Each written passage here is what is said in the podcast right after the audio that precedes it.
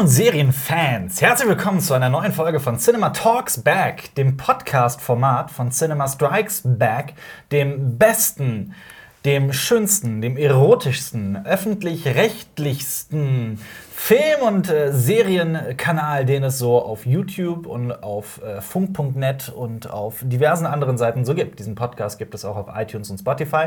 Hallo an alle Zuhörer, hallo an alle Zuschauer, die das hier mit Bild auf YouTube gucken. Hey. Hey, hallo Marius. Hallo Albert. Wieso sind wir schon wieder nur zu zweit? Jonas ist immer noch im Urlaub, immer noch in, in einem Kriegsgebiet. das so ist fast die Kriegsgebiet. Also ich glaube, Bürgerkrieg ist da noch nicht ausgebrochen, Ja. aber Mhm. mit Ja. dem Rücktritt des Präsidenten ist es da äh, gerade ein bisschen krawallig. Wir Ja. wünschen ihm nur das Beste. Hoffentlich äh, kehrt er heil wieder zurück. Mhm. Ähm, wir werden heute zwei Podcasts aufnehmen. Also der, der jetzt kommende Woche kommen wird, der ähm, wird dann auch wieder zu zweit sein. Und das sind zwei Podcasts, auf die ich mich tatsächlich sehr freue. Ich bin gespannt. Du hast äh, das Zepter in die Hand genommen und äh, Genau, bei dem- the way through the podcast. Ganz genau. Ich habe äh, ich hab das Ganze strukturiert und tatsächlich sprechen wir heute. Ich habe mal so geguckt. Mhm. Wir führen ja ein Filmtagebuch auf Letterbox. Wir tragen ja tatsächlich jeden Film ein, den wir so gucken. Ähm, und wir haben über also etwa roundabout 20 Filme, über die wir heute sprechen können. Nicht schlecht. Ähm, es sind ja auch zwei Wochen, äh, also Filme der letzten zwei Wochen, über die wir heute sprechen können. Und vor allem ist auch so, dass ähm, ich auch noch über eine Serie recht ausführlich sprechen kann. Ähm, beziehungsweise theoretisch über, über zwei. Wie sieht es bei dir aus? Du hast viel geguckt in letzter Zeit. Ja, es geht. Also das sehen wir ja gleich. Also ein paar davon sind von mir. Serientechnisch äh, habe ich gar nicht so viel geguckt, über Ja. das wir nicht schon geredet hätten. Ja, also gleich werden wir auf jeden Fall noch zu The King kommen. Äh, über den möchte ich sehr ausgiebig sprechen. Über bevor wir Elvis. das. Bitte? Über Elvis. Über Elvis, genau. Okay. Ähm, aber bevor wir zu dem kommen, fangen wir mal. Ich gehe einfach mal die Liste chronologisch durch. Ich habe nämlich gestern, der erste Film ist direkt. Warte mal. Okay, die ersten vier Filme sind tatsächlich hier von mir auf der Liste. Aber wir gehen rückwärts. Also Also, wie, wie soll man anfangen? Ich würde eher sagen, wir fangen chronologisch in der, in der, in der jüngster Gegenwart Film. an. Genau. genau. Und dann gehen wir immer weiter zurück in die Ich habe Vergangenheit. hab gestern nämlich ein Netflix Original gesehen mit Sam Worthington, den man zum Beispiel, zum Beispiel aus Avatar kennt. Oder Terminator. Genau, äh, Salvation, ne? Yes. Ja. Ähm, Fractured. Fractured, okay. Ähm, Ist das eine Stephen King-Verfilmung? Nicht, dass ich wüsste. Okay, nein, wir waren nur nein, nein, weil viele Ja, ja. von Dinger basieren auf Stephen King. Aber Das hey, ist wahr. Nee, Fractured ist, ähm, es ist, es ist sehr Hitchcockisch. Gerade so was die Musik angeht und dieses ständige äh, Suspense-Ding.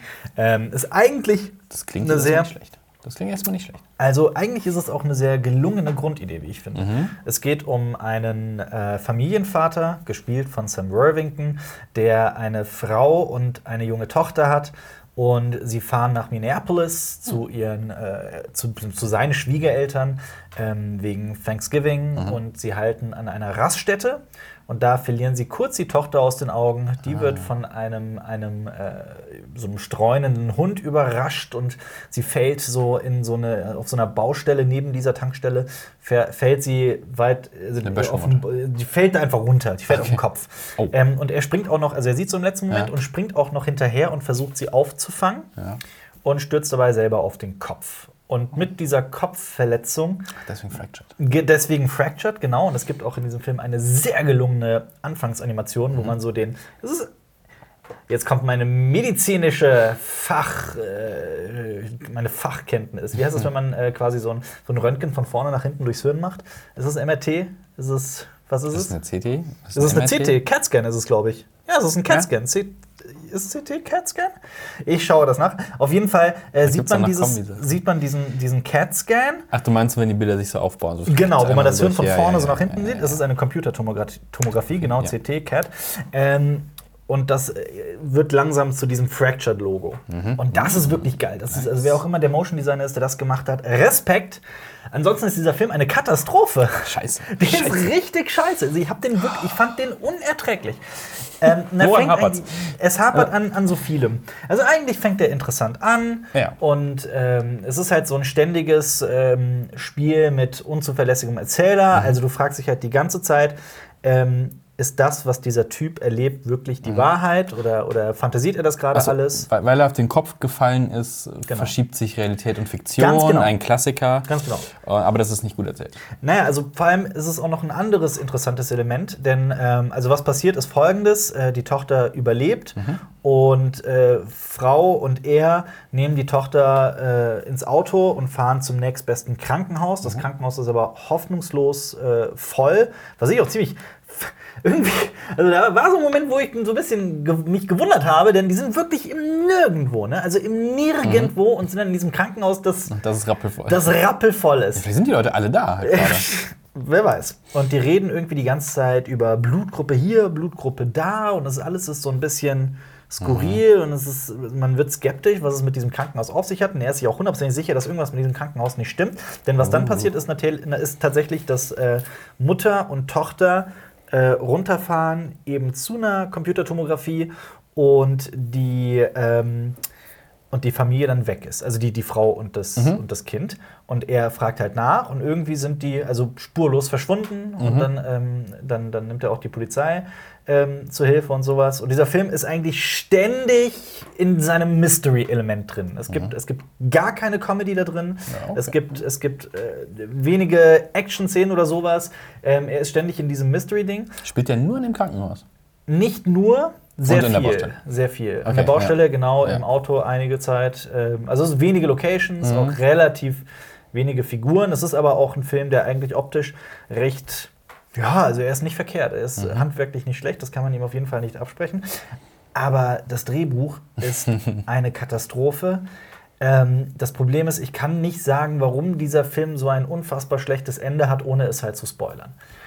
Ähm, es ist einfach, also du baust halt dieses riesen Mystery-Ding auf, das man so von, von ähm, hier Hitchcocks äh, Lady Vanishes kennt.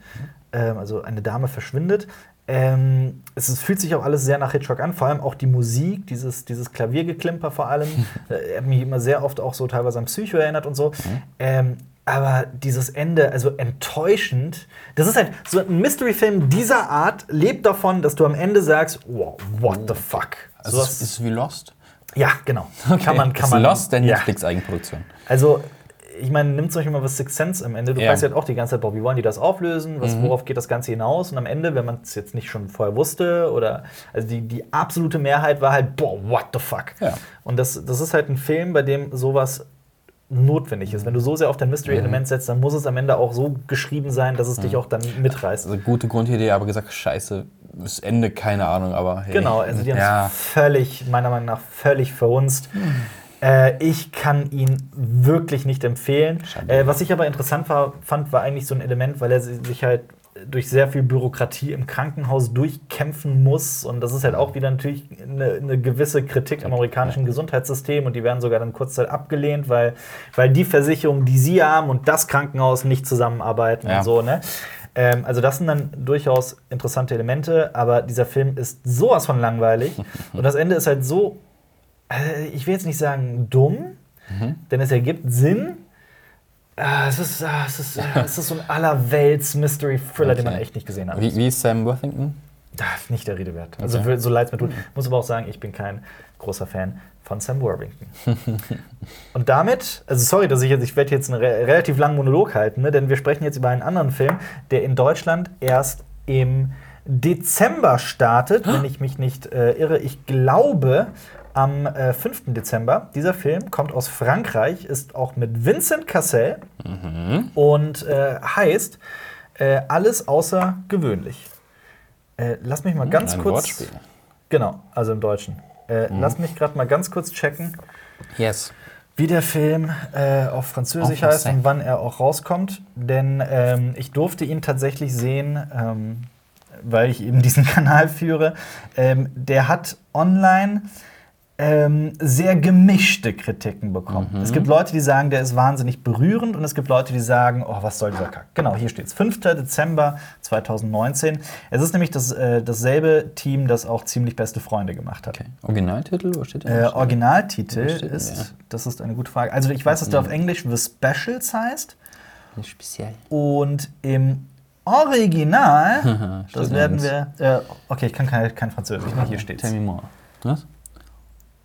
Wie, Ornom. Ornom? Ornome. Ornome? Horse Normus. Nee, das H sprichst du nicht. Horse Normus heißt der. Horstnormes. Also Genau. Normale Pferdenormen. Menschen, normale Menschen. Also Nee, sowas, ne? nee, nee, das heißt Pferdenormen. Ja.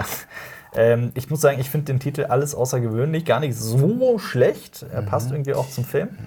Aber was ist es für ein Genre? Was hört sich direkt nach so einem. Ach Es ja, ist- Feel Good Comedy Time. Nee, nee, nee, Okay, nee, das okay, ist es okay. nicht. Also es ist schon eine Komödie und äh, hat aber sehr äh, schwere Drama-Elemente. Mhm. Ähm, und jetzt muss ich auch wirklich ganz vorsichtig sein, weil dieser Film einen ganz hohen Anspruch hat. Er Oh. thematisiert nämlich etwas, im, wo wir wieder im Gesundheitssystem sind, wie eben bei Fractured. Oh. Er thematisiert etwas im französischen Gesundheitssystem, das wohl eigentlich eine untragbare Situation Mhm. ist, beziehungsweise war.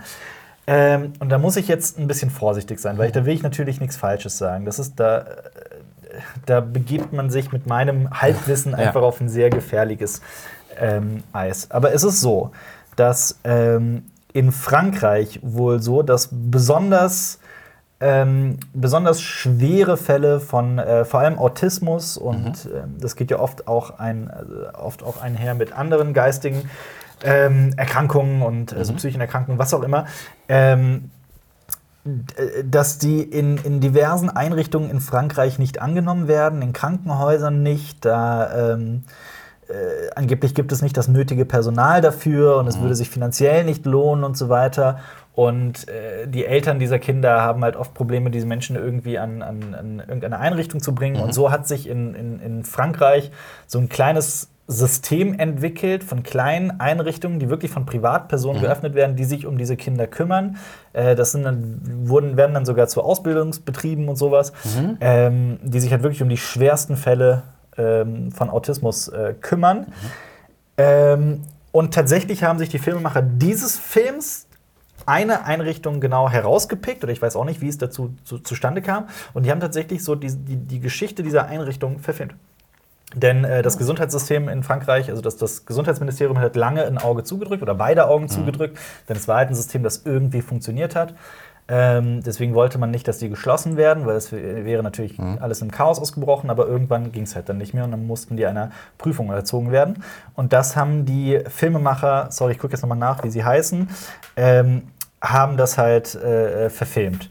Erik Toledano und Olivier Nakache. Auch komplett fiktional. Also Nee, ganz genau nicht. Okay. Es ist sehr viel äh, real in diesem Film, sehr vieles tatsächlich aus dem Alltag dieser Menschen. Aber dokumentarisch oder Nein, eben nicht. Das Also- ist quasi nachgestellt. Und das Ah, ist okay. auch das, Reenactment. Mhm. Ja, so quasi. Das ist auch so das Problem, das ich mit diesem Film hatte. Ähm, so die Szenen an und für sich betrachtet, wie Mhm. es gespielt ist, vor allem Vincent Cassell, ähm, ist alles teilweise sehr berührend. Also ich muss Mhm. jetzt wirklich sagen, ich hatte, ich hatte, also Spaß ist vielleicht das falsche Wort, aber ich hatte, also dieser. Mhm. dieser Film hat mich sehr gut unterhalten, er hat mich auch sehr berührt, hat mich auch auf dieses Thema aufmerksam gemacht, was ja ein sehr Mhm. wichtiges Thema ist. Ähm, gleichzeitig hat er auch äh, einige leichte Momente, vor allem die Azubis, die äh, für, die, äh, für diese Einrichtung Mhm. arbeiten, die Auszubildenden sind halt, ähm, es ist halt kein besonders lohnenswerter Ausbildungsberuf, ein Mhm. sehr schwieriger Ausbildungsberuf. Mit anderen Worten, da kommen, da, den nehmen halt Menschen an, die sonst keine Perspektive im Leben haben. Okay. Ähm, also sehr, sehr schwerer Stoff. Das Problem ist, und das kreide ich dem Film dann tatsächlich an, der, der führt nirgendwo hin. Das endet im Nirgendwo, das dümpelt so vor sich hin, dann geht es plötzlich sogar, warum auch immer die das sich dafür entschieden haben, was ich niemals verstehen werden kann, geht es dann um das Liebesleben von Vincent Cassells Figur, was mit der gesamten Handlung irgendwie nichts zu tun hat. Vielleicht war eben das die Intention von wegen, okay, wir wissen Mhm. nicht, wo es hingeht, lass einfach nochmal einen Subplot aufmachen. Ey, anders- in, in, ja. Was alle mögen, Liebe. Ja, anders kann ich mir das wirklich nicht erklären. Ähm, nichtsdestotrotz ist dieser Film, also ich, wir, komm, wir reden heute mal in sehenswert oder nicht sehenswert. Ja. Prinzipiell ist dieser Film meiner Meinung nach sehenswert. Also da sollte man sich auch von ähm, diversen äh, Seiten, die Filmkritik betreiben, auch nicht unbedingt abschrecken lassen. Sollte man eh nie.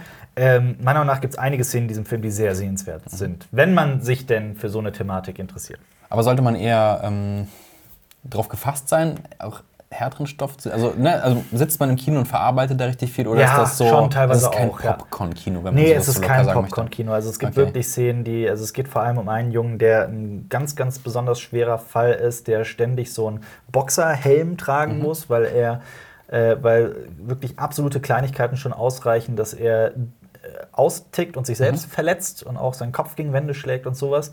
Ähm, gut, das Problem ist halt auch, ich kenne mich ich kenne mich mit Autismus nur bedingt aus. Ne? Also ich kann jetzt auch nicht sagen, wie authentisch das Ganze war und so weiter. Ja. Das, ist, das, das, das, das, also es wirkte auf mich sehr authentisch. Das ähm, hat mich auch sehr berührt. Und da sind auch einige Situationen drin, in denen ich mir so dachte, boah, nee, sowas will ich persönlich eher nicht erleben. Schön, ja. deswegen, Mhm. deswegen bin ich nicht in die, in die, in die Pflege gegangen oder Mhm. in die soziale Ja. Arbeit.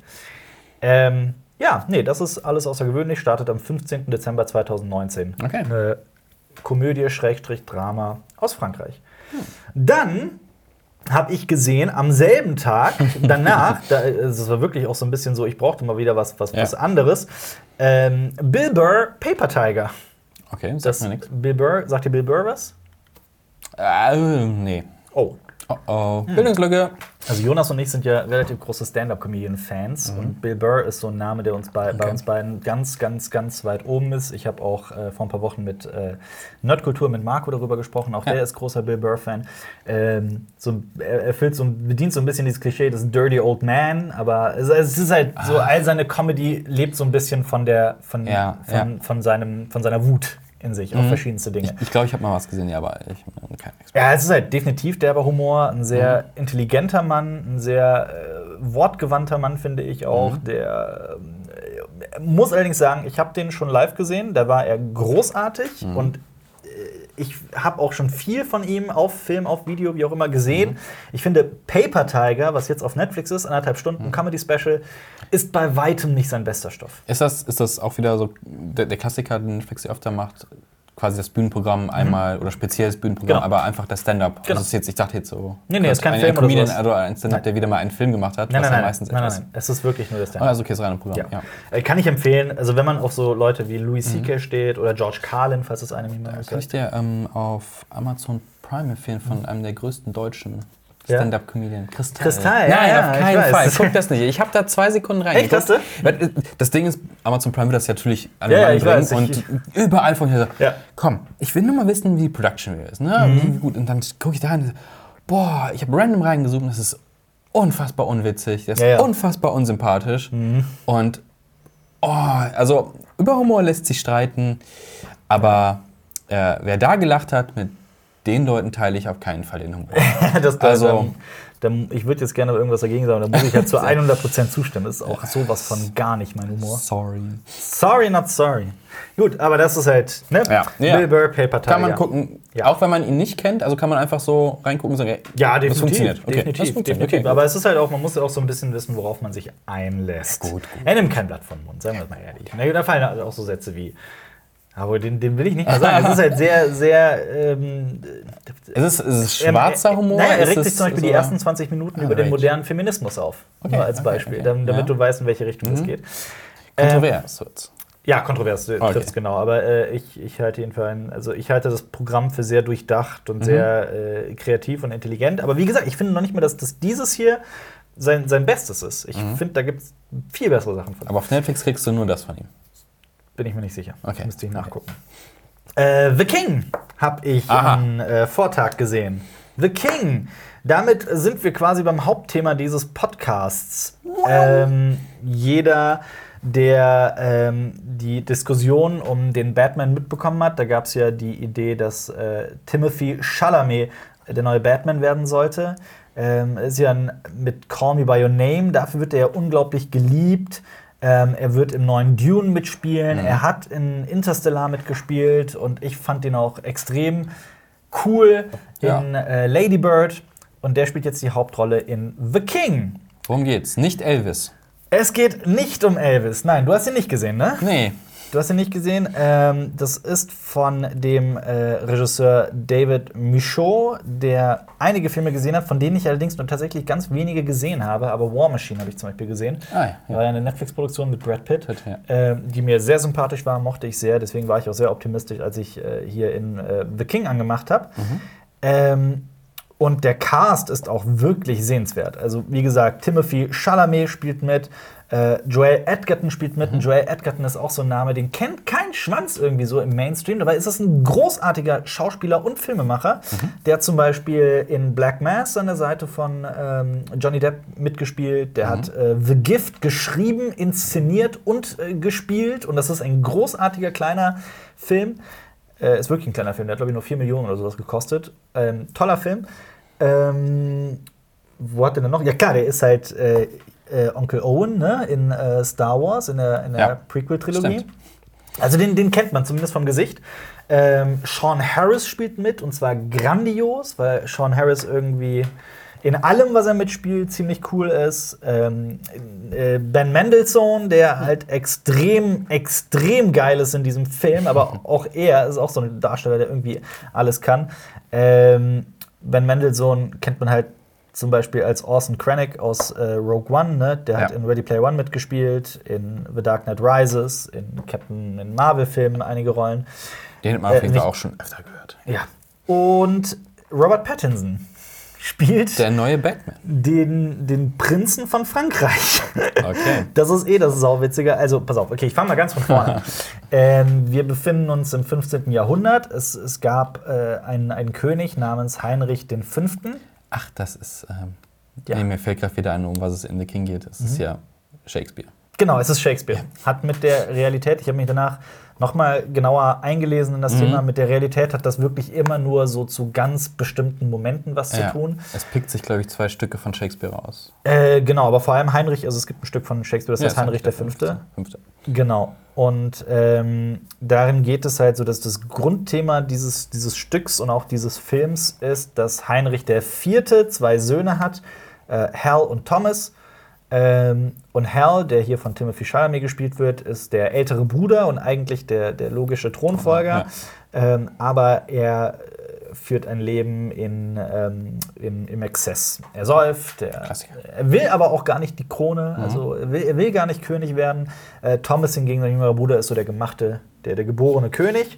Und in dem Stück ist es so, dass, äh, das ist jetzt kein Spoiler, muss man jetzt auch keine Angst haben, dass äh, der jüngere Bruder, beziehungsweise das passiert relativ am Anfang des Films. Und das kann man sich eigentlich auch denken. Deswegen sage ich es jetzt einfach, der jüngere Bruder verstirbt und er wird natürlich zum König. Ja, natürlich, es heißt The King und man sieht ihn auf dem Poster. Also natürlich ist es, man sieht hier sogar seine Krönung. Also, ja. ne?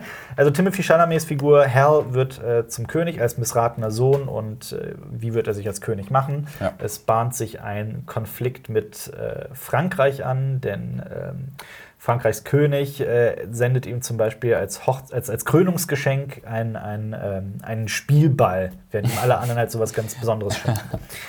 Ähm, ja, und es artet dann natürlich auch in, ein, in das aus, was ganz normal ist, in einen Krieg. Krieg, ja. Genau. Und ja, also sehr vieles daran ist historisch überhaupt nicht akkurat. Ähm, ich, ist ich, nee, ist überhaupt, überhaupt gar nicht mhm. schlimm. Was ich mir halt aber gedacht habe, ist, als ich die tatsächliche Historie dann gelesen habe, mhm. und ich muss dazu sagen, ich habe Shakespeares Stück nie gelesen oder gesehen, ähm, ich fand, dass das, was in Wirklichkeit passiert ist, irgendwie viel interessanter ist. Der okay. hat im Alter von 16 Jahren hat der einen Pfeil ins Gesicht bekommen und ist sein ganzes Leben mit einem komplett vernarbten Gesicht rumgerannt. Mhm. Also das ist, so, das ist so sehr viel. Warum nicht so? Ja. Sau interessant. Gut.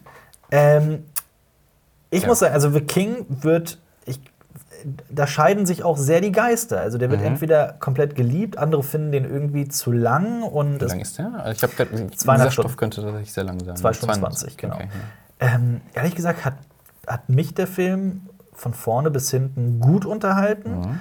Ähm, ich fand die Musik äh, sehr passend, sehr berührend, sehr, ähm, hatte einen sehr hohen Wiedererkennungswert. Mhm. Ähm, ich fand auch Timothy Chalamets Verkörperung des Ganzen ähm, sehr überzeugend. Also es war auch irgendwie so, Timothy Chalamet hat auch so ein bisschen so diesen Hang dazu, immer eine, also so zu einer Art von Schauspiel. Er macht mhm. auch immer irgendwie immer in seinen Rollen, immer, also er hat so wie so, als, als hätten seine Figuren so ein festes Gesicht quasi. So war es ja. zumindest ähm, bei Ladybird zum Beispiel. Ähm, hier ich, ich, ich fand es durch die Bank cool. Und vor allem Robert Pattinson als ziemlich durchgeknallten ähm, Sohn von, äh, des, des französischen Königs ist äh, in einer ganz, ganz tollen Rolle. Vor allem, mhm. das ist ja auch so ein bisschen das Absurde, dass Timothy Chalamet so als Halbfranzose den englischen König spielt und äh, Robert Pattinson als Engländer den französischen. Ja. Ne? ähm, es gab so ein, zwei, drei Szenen, Stichwort Kinder, für jeden, der den Film gesehen hat, weiß, was passiert, äh, was, was damit gemeint ist, die so überhaupt nicht hätten sein müssen, die mhm. den Film viel stärker hätten werden lassen können wenn man sie einfach ausgelassen hätte und das Ganze so ein bisschen so im, im Nebel des Ungewissen hätte äh, gelassen, dann wäre das meiner Meinung nach viel interessanter gewesen. Mhm. Ähm, ja, was gibt es noch zu sagen zu dem Film? Also meiner Meinung nach ist der sehenswert. Sehenswert, okay. Mhm. Definitiv. Er macht sehr viel Spaß, das Schauspiel ist gut. Es ist, äh, Aber ist auch eher ernst, ne? also jetzt nicht mit, mit witzigen Einlagen oder Nee, so. ganz wenig, ganz, ein, ganz selten. Ein Historiendrama ja. auf Shakespeare-Basis. Ja. Vor okay. allem, vor allem ähm, also es, ist, es gibt ein, zwei große Schlachtenszenen, mhm. äh, oder sagen wir mal eine sehr große Schlachtensequenz die kann mit vielem, was ich bisher in meinem Leben gesehen habe, nicht mithalten, mit sowas wie Braveheart oder, oder Battle of the Bastards oder mhm. sowas aus Game of Thrones. Ne? Ähm, aber ist trotzdem sehr sehenswert. Vor allem ist es eine, eine, eine richtige, also es ist wirklich eine sehr realistische Darstellung des, mhm. ähm, des mittelalterlichen Schlachtenschlagens, so wie es auch wie, äh, wohl in The Outlaw King war, den ich immer noch mhm. nicht gesehen habe. Ähm, Jetzt hast du gesagt. Was du mir zum Beispiel mal gesagt hast, was mich immer wieder. Ja, es ist ja eher so das späte, ja. sehr, sehr späte Mittelalter. Ist es, ne? Ist ja, je nach ja. Definition. Aber ähm, das ist das, was du mir zum Beispiel mal gesagt hast, äh, was mir vorher irgendwie nie so klar war, dass Leute ein Schwert auch mal so an der Klinge festgehalten haben und das in Leute mhm. reingenommen ja, ja, genau. Das machen die halt in dem Film die ganze Zeit. Geil. Ja, Oder, effizientes Kämpfen halt. Ja, und es kommt zu einem, zu einem ähm, Duell in Ritterrüstung mhm. und du erwartest halt tatsächlich dieses klassische Filmklischee des, des ähm, Klingenkreuzens, die mhm. Klingen, die klirren und äh, so und äh, das hast du irgendwie eine Sekunde und dann wird das Schwert irgendwie, und dann wird es halt zu so einer richtig brutalen Schlägerei in der Ritter Ritterrüstung. okay. und, ähm, ja, ja.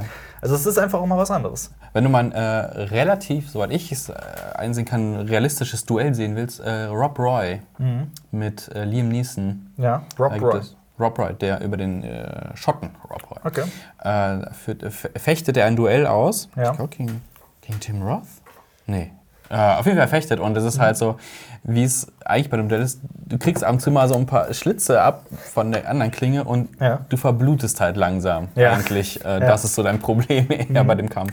Und du kannst dann auch Sachen nicht mehr richtig einsetzen. Also das ist so einer cool. von den realistischeren ja. Kampfsequenzen. Ja. Also das, was die meisten Leute, die den Film nicht so positiv wahrgenommen haben wie ich, äh, dazu schreiben, ist äh, wohl langweilig. Also er lebt auch sehr viel von Dialogen äh, und dem Schauspiel. Hm. Keine Ahnung, mich hat es halt nicht gelangweilt. Mehr kann ich dazu nicht sagen. Ja. Erwarte ich von so einem Film jetzt super Action, außer halt genannt. Es ist, halt nicht, es ist so. halt nicht Braveheart oder so. Ne? Ja. Muss man halt, das muss einem bewusst sein. Es ist eine ganz andere Herangehensweise. Ähm, ich mochte ihn, aber ich fand auch, dass man so, dass, dass, dass da noch Potenzial für mehr war. Okay. Meine persönliche Meinung. Okay. Äh, aber sehenswert. Ach ja, und äh, was ich vielleicht noch äh, erwähnen sollte, ist, dass äh, Dings mitspielt. In einer, in einer kleinen, aber sehr wichtigen Rolle äh, Lily Rose Depp. Lily hm. Depp, die Tochter, Tochter von ja. Johnny Depp, genau. Kommen wir nachher noch zu. Äh, ja, ich sehe es. Wir kommen gleich nochmal zu Robert Pattinson. Aber jetzt, nach vier Filmen und meinem ewig langen Monolog, bist du dran. Du hast nämlich einen sehr, sehr tollen Film gesehen. Naked Lunch. Naked Lunch. David Cronenbergs äh, Romanverfilmung, möchte ich ja schon mal sagen. Mhm. Ähm, mit Peter Weller, den kennt man aus Robocop oder mhm. Sons of Anarchy. Mhm. Und es geht um einen. Ähm, ja, ein, ein, Termin, ein Exterminator, äh, sag ein, ein, ein, Kammerjäger, ein Kammerjäger, ja. ähm, der quasi süchtig wird von seinem Bekämpf Kampfmittel ja. gegen Insekten und in eine absurde Welt abdriftet, in der Realität und Wahrheit nicht mehr auseinanderzuhalten sind. Ja. Und dieser Film ist schwer. Ja. Also das, ist, das ist kein Film, den ich jedem so empfehlen würde. Das ist, ähm, Stimme ich zu. Aber ich, ich, ich mag diesen Film sehr. Also mhm. äh, auch wie er gemacht ist, hat Cronenberg von 91, 90 oder 91 ist der Film. Schau ich nach. 91. Ähm, ja. Und du siehst es im Film halt irgendwie nicht an, ne, weil er spielt halt nicht in den 90ern, mhm. sondern in einer absurden ja, 50er, ja. 60er Welt. Ähm, Nee, großartig. Ich habe den im Kino gesehen. Echt geil. Mhm. Im Rahmen meines Filmfestivals. äh, aber ist auch schon lange, lange her, muss ich dazu mhm. sagen. Und ja, ich finde auch, der, der, wird, ja. der, der steigert sich auch immer weiter in diesen, in diesen Wahn hinein. Ja. Ja. Und dann, ja, das ist re relativ schwer zu interpretieren halt, äh, mhm. manche Sachen. Das kommt ja. Ähm, Burroughs hieß er, ne? Äh, William S. Burroughs, ja. das ist genau, der, also. einer der, der, der der großen Väter des, ähm, der, der Beat-Literatur. Beat, ja. Der hat auch so sau interessantes Zeug gemacht, wie, ähm, gut, da werden jetzt viele vielleicht sogar zu Recht fragen, ist das, ist das Kunst?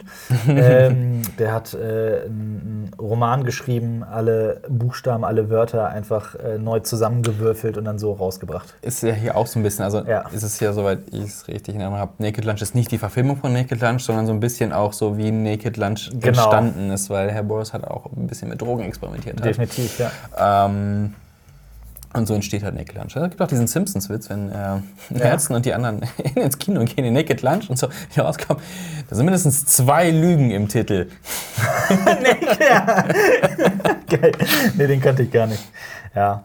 Ja, hier steht es nochmal, noch mal kurz nachgucken. Es geht Mhm. halt auch um, um, um tiefe Fragen der Menschlichkeit in dieser, in der, in der Beat-Generation. Ähm, es ist halt äh, Nachkriegszeit. Man, es geht um, um, die, um das Experimentieren mit psychedelischen Drogen, um sexuelle Befreiung und um äh, Selbsterkenntnis. Also die Frage, was Kunst ist und was, wie man das, genau. um sich selbst auch verwirklicht, so ein bisschen ist da drin. Genau. That's Naked Lunch. Ja. Äh, kann ich jedem mal einfach so empfehlen. Aber auch jetzt auch kein Film, so, ah, Freitagabend, guck mal mit Mhm. ein paar Kumpels oder sowas. Nee, ja, nee, nimmt man auch ein bisschen Zeit nehmen dafür. ja. Man muss schon so ein bisschen Und auch wissen, auch worauf man- aufpassen, aufpassen halt auch, weil Ja. diese Vermischung von Realität und Fiktion, das verschwimmt halt einfach Ja.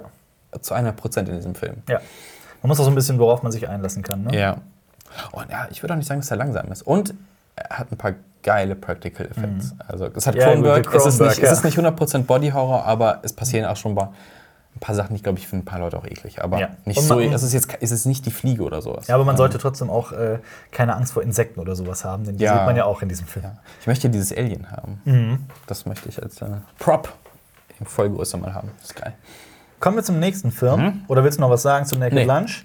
Äh, ein Film, den ich gesehen habe, von, auf den ich mich eigentlich zwei Jahre lang gefreut Mhm. habe, aber in Deutschland will er nicht starten, beziehungsweise der ist hier nicht im Kino gelaufen.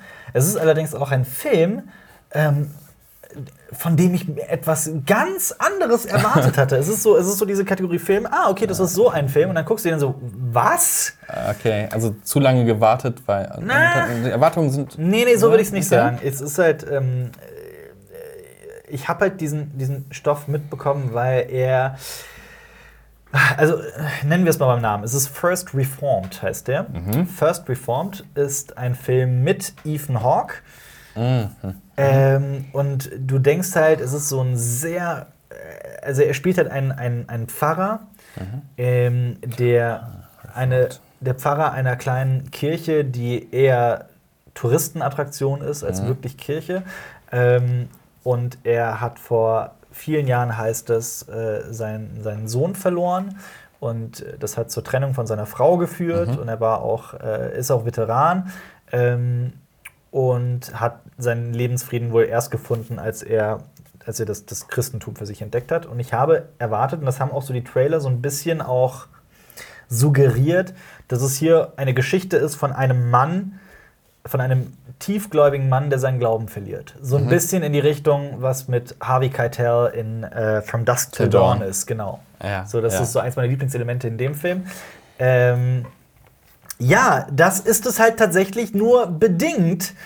Ähm, also, äh, die Handlung habe ich jetzt schon zusammengefasst. Äh, es, ach, es, ist, es ist ein sehr.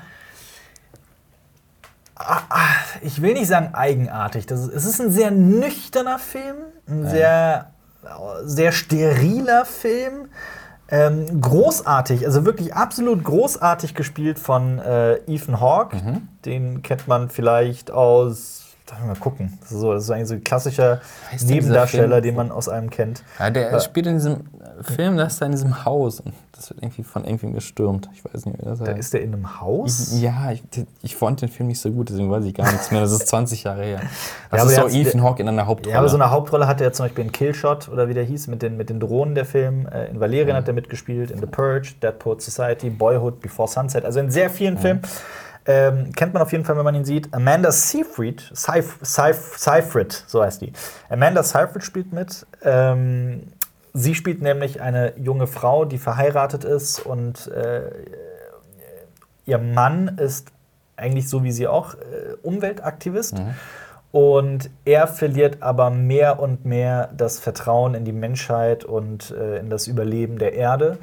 Äh, und ja, globale, die globale Erderwärmung spielt hier eine ganz, ganz wichtige Rolle in dem Film. Ähm, denn dieser, dieser Pastor ähm, lernt halt, äh, also äh, verbindet halt dieses, dieses, dass der Mensch seine Natur und seine Erde, seinen Planeten zerstört mit seinem Glauben und äh, arbeitet das auch in seinen Gottesdienst ein und sowas. Und es steht äh, das 250-jährige Jubiläum seiner, seiner Kirche an und da sollen wohl alle wichtigen Leute in dieser kleinen Stadt ähm, sollen da vorbeikommen. Unter anderem so ein Großindustrieller, der der Chef einer Firma ist, die mit der größte Umweltverschmutzer der USA Okay. ist. Ähm, es ist sehr schwer, diesen Film einzuordnen. Man kann nicht sagen, er ist das. konfus an. Es ist, ist es auch, ist es auch. Der macht, der, der, der, der, also es gibt wirklich Szenen, die einfach nur extrem witzig sind, die auch wirklich komplett auf Comedy getrimmt sind. Es gibt aber auch Szenen, die, bei denen du mehrmals schlucken musst. Und es gibt Szenen, äh, da weißt du überhaupt nicht mehr, was passiert. Es gibt Okay. ein, zwei Szenen in diesem Film, die haben mich komplett verzaubert. Ähm, Ethan Hawks äh, gesamte Performance hat mich völlig mitgerissen.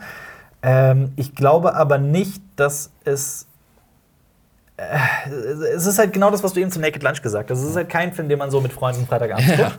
Ist ja auch überhaupt nicht schlimm. Es ist auf jeden Fall ein, ein, ein ganz außergewöhnliches Erlebnis.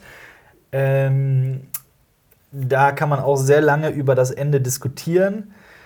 Ähm, ich, ich mochte den Film allerdings, muss Also, ich sagen. du würdest ihn empfehlen? Ja, ich würde ihn Okay, durchaus okay, empfehlen, okay. gerade wenn man mal wieder was. Äh, Wo läuft denn der jetzt? Netflix? Äh, nee, äh, Amazon, wenn Ach so, Amazon, irre. okay. Genau. Also kein Kinostart, sondern auch direkt. Er hat leider in Deutschland keinen Kinostart bekommen. Mhm. Sehr schade. Von Paul Schrader, kennt vielleicht der ein oder andere. Ähm, damit kommen wir zu einem anderen Film, den ich endlich Jonas zuliebe geguckt habe. The Ah, Raid. The Raid, ja. Jonas Lieblings-Actionfilm aller Zeiten. Ich kann es verstehen. Ja? Er ist total geil. Er ist total geil. Also wirklich. Ich äh, war richtig begeistert. Es ist äh, ein ähm, indonesischer Film, wenn ich mich nicht irre. Ähm, und der beginnt halt wirklich, äh, wie sagt man so schön, äh, in medias res, mittendrin. Ähm, es geht um, um eine Polizei-Sondereinheit, die ein Hochhaus stürmen soll, weil in diesem Hochhaus ein, äh, ein ganz, ganz brutaler und schlimmer äh, Verbrecherclan sein Unwesen treibt. Und das wurde schon mehrmals versucht zu stürmen. Und es geht halt um einen jungen Polizei, also jemanden, der ganz frisch bei der Polizei da an dieser Einheit angefangen hat. Äh, es ist äh, quasi einer seiner ersten Tage und er, äh, ja, und Boxt sich hoch. boxt sich hoch. was, was sie alle aber nicht wissen, ist, dass dieser Mafia-Clan das durchaus, äh, also da nicht groß überrascht ist, dass die kommen. Also es ist so wirklich. Das Verrückte ist, und das wird mir niemand glauben, dass so ein paar, dass, dass mir so mit die Dialoge und die tatsächliche Handlung des Films mit am meisten gefallen hat. Echt? Weil du wirklich da sitzt und denkst, boah, krass, das habe ich jetzt aber nicht erwartet. Also es hat noch Überraschung außer auf Komplett, die Fresse. komplett. Okay, das ist doch geil. Aber, und das muss man auch dazu sagen, diese ganzen Martial Arts Szenen, also die Kampfkunstszenen, also in denen gekämpft wird äh, mit, mit äh, Ellbogen und Knien und dann hier auch mal mit Waffen und äh, die sind unglaublich gut choreografiert. Also wirklich, es sind lange Einstellungen in totalen draufgehalten, da wird alles wirklich gemacht. Und viel auch im Hellen, oder? Viel im Hellen, da wird nichts kaschiert. Das ist einfach eine unfassbar geile Kampfchoreografie. Dann die Soundeffekte sind genau richtig on point. Äh, nicht zu viel, nicht zu wenig, genau richtig gesetzt. Ähm, sehr abwechslungsreich, wobei die denselben Türöffnen-Sound äh, viermal verwendet haben in dem Film. Es Ich sind die gleichen. Türen halt. Ja. Ähm, äh, ich fand den, ich finde Jonas übertreibt da nicht. Ich finde The Raid muss man unbedingt mal gesehen haben. Der ist wirklich geil. Jetzt muss er The Raid 2 gucken. Genau, das ist die Sache. Jetzt muss fand ich noch- Jonas Raid 2? Ich weiß es gar nicht. Ich, Äh, nicht ich so geil mal, wie 1, aber. Ich habe immer mal online geguckt, der kommt besser weg als The Raid. Echt? Ja. Okay, vielleicht ist er draufgesetzt. Ja, Ja. Kann ja sein, ne? Überraschung. Äh, kann ich dir nicht sagen, warum, aber ich habe The Raid 2 noch nicht gesehen. Aber jetzt nach The Raid habe ich auf jeden Fall Bock, den zu gucken. äh, selbst meine Freundin hat gesagt, boah, war der geil. Okay. Ja, das heißt schon was. Ja. Ähm, damit kommen wir zu einem Film, den wir beide gesehen haben im Kino. Es Oh. ist aber die Frage, wie viel reden wir darüber? The Lighthouse. The Lighthouse. Der Leuchtturm. Machen wir die Kurzfassung, weil wir machen hundertprozentig eine Kritik Machen wir darüber. einen? Ja. Ja, hundertprozentig. Weil hier ist. Äh, soll ich spoilern? Was? Äh, Nein, nicht was- spoilern. bitte Nein, nein, nicht nichts. Inhaltliches, sondern Wie wir den fanden? bewertungstechnisch. Ja, das kannst du machen. Also hier kommt einer der besten Filme des Jahres. Ja. Also, hallo. Das war, dieses Jahr ist groß. Du kommst so, wow, der Film ist großartig. Dann kommt dieser Film. Wow, und Ja. auf einmal kommt noch The Lighthouse. Ja. Robert Pattinson Ja. und Willem Dafoe. Ja. sind Leuchtturmwärter. Mhm. Das, so simpel ist die Story. Ähm, basierend auf, ähm, naja, auf teils wahren Geschichten. Also die hängen irgendwo der, vor der Küste Kanadas rum. Genau. Auf so einer ganz, auf so einem kleinen Felsen, wo nichts wächst, wo nur dieser Leuchtturm steht, strategisch halt. Am Arsch der Welt. Ja, 1800, oh, schlag mich tot. 1800 schlag mich tot, ja. Und genau, und die beiden ähm, geraten so ein bisschen aneinander. Und ähm, Isolation und Einsamkeit führen da natürlich. kommen dann auch noch so ein paar mystische Sachen mit rein, Ja. was das Ganze nochmal. Also tatsächlich, ich, ich finde den mystischen Teil großartig. Ich auch. Ich hätte ihn aber auch komplett nicht gebraucht, weil das Schauspiel von beiden ist so Ja. das Beste, was ich dieses Jahr gesehen habe. Würde ich jetzt einfach mal behaupten. ich würde zustimmen, ja. Also, alle, alle schreien natürlich jetzt, Joaquin Phoenix als Joker. Nein, nein, nein. Die beiden. Ja. Wow. Es ist- wow, es ist großartig. Und wer irgendwie denkt, Robert Pattinson, Batman, nee, der kann nicht schauspielern, bitte The Lighthouse gucken. Robert Pattinson hat jetzt schon oft genug bewiesen, dass er ein durchaus aber fähiger Das ist einfach. Ja, noch zum Film. Der ist in 1 zu 1 zu 19 gedreht, fast quadratisch. 1 zu 1 zu 9, du meinst 1, ach so, 1 zu 1,19, ja, Ja, genau. ja, ja, Also fast quadratisch. ja, In Schwarz-Weiß, mit alten Linsen gedreht. ja. Also in Großartig. diesem klassischen ähm, Genau. äh, äh, 35 mm Ja. Filmformat. Sehr Es, ist, es ist ein Film von A24, die uns immer begeistern. schwarz-weiß, sollte man noch Er ist, dazu ja, er sagen. schwarz, aber er fängt diese Atmosphäre dieser Zeit einfach an. Das können A24-Filme einfach. Ach, A24 ist, Und- eh, das ist, sobald A24 draufsteht, ob jetzt Ja. The Killing of a Sacred Deer oder Hereditary oder was auch immer, die, was die für Filme raushauen, ist unfassbar. Ja. Ja. Und wow, also ich würde jedem empfehlen, diesen Film zu sehen. Ich weiß nicht, wie die deutsche Synchro wird, aber wir haben ihn mit Untertiteln gesehen und allein wie Ja? die sprechen halt. Ja, Stimmt, der hat haben Untertitel, ja, du hast recht, ja. Großartig. Ja. Die Bilder, wow. Und ich habe, also das ist natürlich diese kleine Insel mitten, mitten im Meer und da stürmt es halt. Und ich habe gelesen, die haben keine Windmaschinen benutzt und keine Regenmaschinen. Ja. It's all true. First Reformed wurde nämlich auch äh, nicht produziert, aber rausgebracht von A24, also äh, Mhm. distributed. Ähm, ja, und The Lighthouse, vielleicht sollte man noch dazu sagen, dass der äh, Regisseur, das ist erst sein zweiter Film, Mhm. was umso beeindruckender ist, wie der Film halt geworden ist am Ende, denn ich finde auch, also dieser Film hat sehr, sehr, sehr, sehr, sehr hohe Vorschusslorbe Vorschusslorbeeren bekommen. Mhm. Ähm, viele haben den bereits, also die den früh sehen durften, haben bereits gesagt, Cannes boah, das ist der, ein ich. Meisterwerk. Genau. Ähm, unglaublich. Der ist aber tatsächlich so gut. Definitiv. Einer dieser also ich habe mich super drauf gefreut und ich will ihn auf jeden Fall sofort nochmal gucken. Ja, eigentlich. ich, ich wäre da auch voll wow. dabei. Ja. Und du weißt nicht, was passiert und also. ja. Ah, Und Robert Eggers, der Regisseur, hat halt vorher The Witch gemacht. stimmt. Äh, The Witch ist halt auch ein, ein äh, meiner Meinung nach einer der besten Horrorfilme der Mhm. letzten Jahre. Den fand ich großartig. Äh, ja, habe ich das eben, habe ich das, genau. Ja, ja, alles gut. Also dieser Film, wow. Also der kommt in unserer Jahreskommenlisten mit den besten Filmen des Jahres und da ist der bei mir auf jeden Fall Ja. so weit oben. Da bin ich anders. Ja, Parasite noch. Ja. Das ist halt die Sache. Joker ja. auch nicht gerade schlecht. Also Ja. dieses, dieses Kinojahr ist ziemlich gut. Ich würde dem nicht zustimmen. Nein? Also ich- also- nein, ich, ich, aber- ich finde, es gibt so eine Handvoll Filme, die wirklich grandios Ja, aber ich finde, die reißen es sind. viel raus. Ich finde, wir haben gerade viele 10 von 10 verteilt. Definitiv, na gut, einmal haben wir das getan. Parasite hat 10, Ja, Lighthouse kriegt von mir. Also für mich kriegt es 10. ja damit das ist zwei. Aber Was ich hat finde, Joker es, bekommen? Es gibt Zehn. neun. neun. 9, ne? Ich finde, es gibt halt sehr viel, sehr viel durchschnittliches dieses Jahr. Okay. Aber gut, kann man drüber streiten. Ja. Also sehr vieles, was Ich, ich, ich muss ja eh nochmal das ganze Jahr nochmal angucken. Aber bisher, das, also sagen wir mal so, das letzte Quartal ist Ja, also ein euphorisches Kino. sagen wir mal so drei, Genau, vier Filme genau du, halt, du, hast, du hast Le Mans 66 noch nicht gesehen. Ich würde mir keine singen, aber das ist auch ein großartiger Film. Also und äh, Aber dann reden wir über. Filth.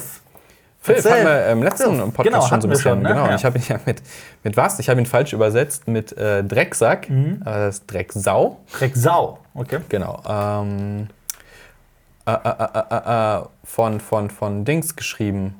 Äh, hier, Breast. Breast, Breast. Der Autor von American Ja, Psycho. Irvin Welch meinst du?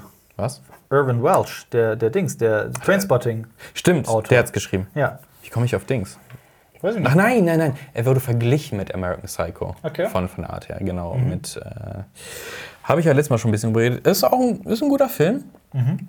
Kann man gucken, ist auch ein bisschen schwer verdaulich teilweise, ähm, weil es doch äh, happig zur Sache geht. Ähm, ich will jetzt nicht zu viel spoilern, worum es geht. Es geht um einen Polizisten, der sich ähm, in Schottland. Also es James McAvoy, Schottland. ne? Genau, James McAvoy spielt. Der kommt ja auch. Kommt ja Der aus kommt aus Schottland, Schottland, aber ja. ist McAvoy, ne? Sein Name sagt es ja schon. Ja. Ähm, harter schottischer äh, Mhm. Dialekt, aber cool. Also man steht es auch auf Englisch, kein Problem. Ähm, der, ähm, es geht um, um eine Beförderung und Mhm. er will sich halt gegen seine Konkurrenten durchsetzen. Das ist so ganz oberflächlich die Story, aber Ja. es geht halt um seine Probleme und es wird halt schon noch sehr kritisch, dramatisch, was mit ihm in seiner Vergangenheit passiert ist, Okay. was er eigentlich für, für, für Krankheiten hat auch, Mhm. also und welche Probleme und was er mit seinen Mitmenschen macht, das ist teilweise Ja. also ist schon heftiger. Ja. Ähm, kann, man, kann man auf jeden Fall gucken. Mhm. Also auch, nicht, auch nicht so, hey, lustiger, lustiger Filmspaß, aber hat, hat natürlich dadurch aber auch ein paar sehr. Diese Momente, wo du sagst, darf ich jetzt lachen? Das ist so absurd, aber nee, es 2013, ist, ne? Ja, es ist da, tatsächlich komplett an mir vorbeigegangen bis vor zwei Wochen. Ja. Was ist denn, ähm, da, das erinnert mich so ein bisschen am Rande an den Film äh, The Guard. Ich dachte nämlich, der kommt aus äh, Schottland, aber nein, nehme alles zurück, der kommt aus Irland. Äh, mit Brandon Gleeson und Liam Cunningham. Ähm, auch eine sehr, sehr großartige schwarze Komödie, die ich persönlich komplett, also die mich völlig begeistert hat. Ähm, The Guard. Also Mhm. geht es auch halt um einen Polizisten, der ähm, sich so ein bisschen durch seinen Alltag schlägt und eigentlich nur ähm, auch sehr Mhm. viel trinkt und äh, andere Dinge macht, die äh, also sehr, sehr äh, auch so seine Probleme hat. Ja. Ähm, ist äh, auch ein sehr interessanter Film, kann ich nur Da empfehlen. gibt es genau an die gleiche Kerbe schlägt. Ähm, Auch ein Meisterwerk, also vom Inszenatorischen, von der Gagdichte her, äh, äh, vom Drama-Anteil, der Kaufhauskopf. Ja, natürlich. Nein, ja, auf keinen genau. Fall. Aber ähm, du hast anscheinend auch Hot Fuzz gesehen. Ich habe auch, auch wieder mal Hot Fuzz gesehen, ja. ja, geil. Edgar Wright. Geht immer. Hot Fuzz ist Grandios. Ich, ich, muss, ich, muss, ich muss gestehen, ich gucke ihn tatsächlich auch lieber als Shaun of the Dead. Ich nicht. Ja, nee, nee, das- nee. ja, nee, nee das ist ich so. nicht. Ich, also mir steht Shaun of the Dead noch Ah, drüber. aber Hot Fuzz ist großartig. Also auch ein Polizist wird aufs Land versetzt, weil seine Quote zu gut ist Genau. und die anderen Cops in, Das- in London das- schlecht dastehen. Das muss man sich auch mal reinziehen. Also ich finde diese Ja. Idee schon so großartig. Ja. Dieser, dieser Polizist ist so gut, dass Ja. alle anderen neben ihm wie ein Trottel aussehen, deswegen wird er ins Nirgendwo verfrachtet. Und äh, halt britischer Humor. Mhm. Also wer Shaun of the Dead mag, der wird diesen Film auch auf jeden Fall mögen. Hat er den unsäglichen deutschen Untertitel, zwei abgewichste Profis. Ja, War mal wieder. Mhm. raus. Dann ist, ich glaube, jetzt ist es wieder drin bei, bei, bei Netflix, glaube ich. Warum? Brauchen wir nicht drüber zu reden. Nee, das ist, das ist absoluter Bullshit, aber dieser Film ist, und vor allem, der fängt relativ langsam an. Und ich so, was ist das? Mhm. Ja. Und ah, das Ende, das ist so übertrieben ja. geil. Warum hast du ihm nur 8 von 10 gegeben hier auf Letterboxd? Ja. Hier, 4 Sterne von 5. Achso, ja, hätte auch viereinhalb geben können. Ja, ich finde auch, du hättest die volle Punktzahl da geben können. Ich Echt? finde den, ich find den Ja? großartig. Aber ich finde auch Shaun of the Dead Ja. Mhm. großartig. Also die beiden Filme sind für mich. Mir fehlt tatsächlich Groß. noch äh, der dritte Teil der Cornetto-Trilogie. World's End, ne? Ja. Aber der soll halt abstellen, Nee. deswegen habe ich gesagt, ich spare mir das und behalte die zwei Also- anderen lieber gut in. Der hat auch seine Momente. Ähm, der Aber ist großartig geschnitten, wie äh, auch die beiden Filme zuvor, sehr rasant. Äh, Ja. aber der ist wirklich, der ist sehr viel schlechter als die ersten beiden. Das kann Abs- mir niemand erzählen, dass der Edgar kommt. Das ist auch Edgar Edgar Wright, ja, okay. genau. Weil man sieht halt eindeutig in, in Hot Fuzz, Ja. wo, warum es zu Baby Driver gekommen ist, Ja, vom ja. Schnitt her. Ja. Also, und Autos. Ja. Ähm, zu, der, zu dieser Blut- und Cornetto-Trilogie, ähm, Blood and Ice Cream-Trilogie, so heißt Mhm. sie richtig. Ähm, der, der- also, dieser, dieser, dieser dritte Film, ich muss ständig überlegen, wie der heißt. Ich habe den, ich hab den gesehen und ich habe. Wir reden, End, wir? The World's End, ja. Und wir Ja. reden immer wieder über den, aber ich vergesse immer wieder, wie er heißt. Immer wieder. The World's End ist halt auch Mhm. leider im Gegensatz zu Hot Fuzz oder Shaun of the Dead halt super generisch. Mhm. Ähm, ja. Sad but true. Nee, das wird das. Ähm, Last Christmas habe ich gesehen. Haben wir eine sehr ausführliche Kritik zu gemacht. äh, viele mögen den, viele finden den äh, bezaubernden Weihnachtsfilm. Ich finde den zum Kotzen. Der Aber kommt echt gut weg. Ich meine, du hast mir, du Ja. hast mir verraten, wie Ja. Mhm. er ausgeht. Und Emilia Clarke hat sich ja auch öffentlich beschwert, dass die Leute das verraten. Und ich muss sagen, das ist so strunzdämlich, das muss man jedem sagen. Also, äh, auf will's der einen Seite spoilern, es, ist, es ist, ich muss kurz überlegen, ist das super clever oder Nee, ist es das ist- super dumm? es ist, nee, es ist nicht clever. Es ist wie so ein, wie so ein Flachwitz. Es Ja. funktioniert, aber Ja. es ist halt. Man nimmt halt einen Flachwitz und macht daraus einen ganzen Film. Ähm, und versucht ihn halt mit Emotionen aufzuladen. Und ist halt, der Film macht sich halt auch sehr einfach in seiner gesamten Handlung. Aber der kommt gut weg bei manchen Leuten. Bei manchen Leuten kommt er gut weg, aber es Weißt ist halt. weißt, was, der, halt was der Pro, Pro ja, oder es ist halt, es ist halt. Oder ist das noch also, viel gut Weihnachten? Ja, es ist halt viel gut. Ne? Es ist viel gut. Weihnachten. Am Ende ist alles gut. Ich habe es schon in der Kritik gesagt, so die Eltern haben zwar jahrzehntelange Eheprobleme, aber Emilia Clarke singt Last Christmas und dann tanzen sie wieder und alles ist gelöst. Und Du willst gar nicht wissen, was eigentlich vier Jahre nach der Handlung passiert und so. Und äh, außerdem ist dann auch, ähm, der, der, halt, er hat halt so eine ständige Postkartenoptik. Wenn man mhm. London auf London steht, dann kann man eigentlich nur die ganze Zeit von den totalen Leben, die man so von London sieht. Ähm, Emilia Clarke ist durchaus bezaubernd in der Rolle. Also ich, ich mochte sie tatsächlich in dieser Rolle. Äh, aber der Film macht es sich halt sehr, sehr einfach und diesen Twist finde ich, find ich miserabel. Ähm, ich verstehe also ich verstehe schon irgendwo, dass Leute sagen, ja, es ist halt ein kitschiger Weihnachtsfilm, aber dieser, dieser, oh, dieser Kitsch in diesem Film. Oh, aber, aber jemand muss ja auch auf die Idee gekommen sein, also diesen Pitch würde ich ja. sehen. Hey, ihr kennt doch alle Wham, oder? Ja, ja, ja, ja ihr kennt doch Last Christmas. Ne? Ja. Lass mal einen Film dran machen und hier ist meine Idee. Ja. Also, boah, geil. Ja. Nee. Gehen wir zum nächsten Film über. Das ist äh, ein Film aus äh, Südkorea, nämlich The Chaser. Äh, allerdings weder von äh, Park Chan-wook oder Bong Joon-ho, den wohl zwei bekanntesten Filmen aus Südkorea, äh, sondern von Na Hong-jin. Sorry, mhm. falls ich es falsch ausspreche, aber von dem ist halt auch The Wailing gewesen. The Wailing ist so ein Film, der, den Jonas und ich sehr, sehr viel miteinander drüber gesprochen haben. Äh, The Wailing ist ähm, ein sehr skurriler Horrorstoff, mhm. der so in Südkorea auf dem Land spielt. Ähm, und Jonas liebt The Wailing oder mag den sehr. Und ich finde den so ein bisschen enttäuschend. Mhm. Äh, weil der so gefeiert wird international, habe ich mir einfach ein bisschen mehr von The Wailing äh, erhofft. Aber definitiv ein sehenswerter Film mit einigen sehr abgefahrenen Szenen. Und zuvor hat der nämlich ähm, unter anderem, also im Jahr 2008, The Chaser gemacht. Mhm. Äh, The Chaser gilt als einer der großen Thriller Südkoreas. Und ich hatte den nie gesehen. Ich habe es jetzt endlich nachgeholt. Und auch den fand ich enttäuschend. Oh. Ich glaube, ich komme einfach mit dem Regisseur nicht klar. Okay. Aber ähm, das ist vielleicht auch die Art, wie in Südkorea Thriller gemacht haben. Nein, ja, um Himmel, überhaupt ja, also nicht. Nicht um generell. Willen, wir waren ja auch ein bisschen enttäuscht von The Witness. Ja, das hat damit nichts zu tun. Okay. Nee, nee, nee, nee, um Himmels Willen. Nein, also, ich habe schon einige, viele südkoreanische Filme gesehen. Und, äh, ja, aber Thriller an sich. Ja, auch Weil Thriller. Das ist ja, auch ist auch mehr Horror. Auch Thriller. Oder nicht? Da, Horror-Thriller. Okay, okay. Sagen wir es so. Ja.